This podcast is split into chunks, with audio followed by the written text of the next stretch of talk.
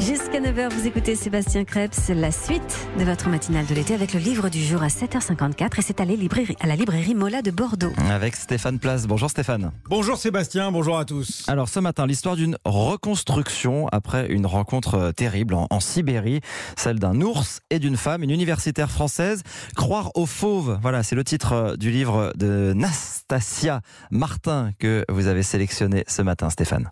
L'auteur de cet ouvrage est une anthropologue, spécialiste des populations arctiques, et c'est essentiel pour bien saisir la démarche singulière qui a engendré l'écriture de ce texte. Ce livre ne raconte pas seulement l'expérience personnelle, douloureuse, terrifiante de l'attaque d'un ours qu'a subi Nastasia Martin, un événement qui se produit il y a quatre ans, quelque part dans les montagnes du Kamtchatka, en août 2015. Alors bien sûr, L'auteur revient sur ce cauchemar, les hospitalisations, opérations successives, pour reconstruire son visage, mais en 150 pages, elle va beaucoup plus loin dans l'analyse, dans les questionnements que suscite cette confrontation soudaine et violente avec cet animal. Et c'est ce qui a plu à Pierre Coutel, libraire chez Mola. Nasaja Martin va tomber, mais de façon parfaitement littérale, nez à nez, ou plutôt dos à dos avec un ours. Et cet ours, aussi surpris qu'elle, va d'un coup de griffe la, défigurer. Nasaja Martin survit à cette agression. Là commence un récit qui est un récit à la fois mettant en scène sa propre reconstruction physique, mais aussi euh, mentale, et comment cette reconstruction se fait en parallèle de l'attachement qu'elle a à ces peuples qui sont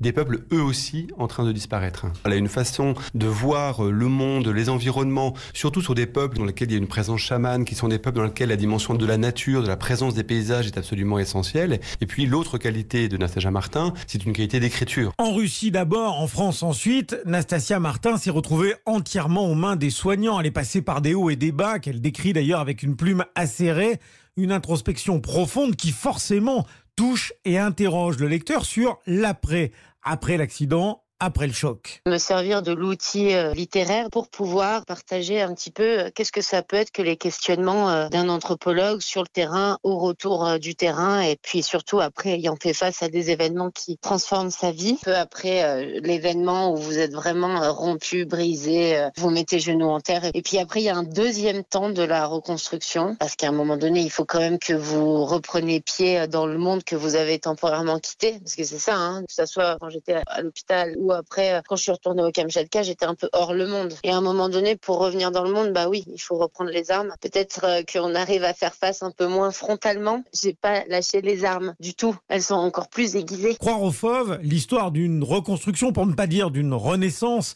après ce que Nastasia Martin désigne elle-même comme une rencontre avec cet ours, à laquelle elle a survécu.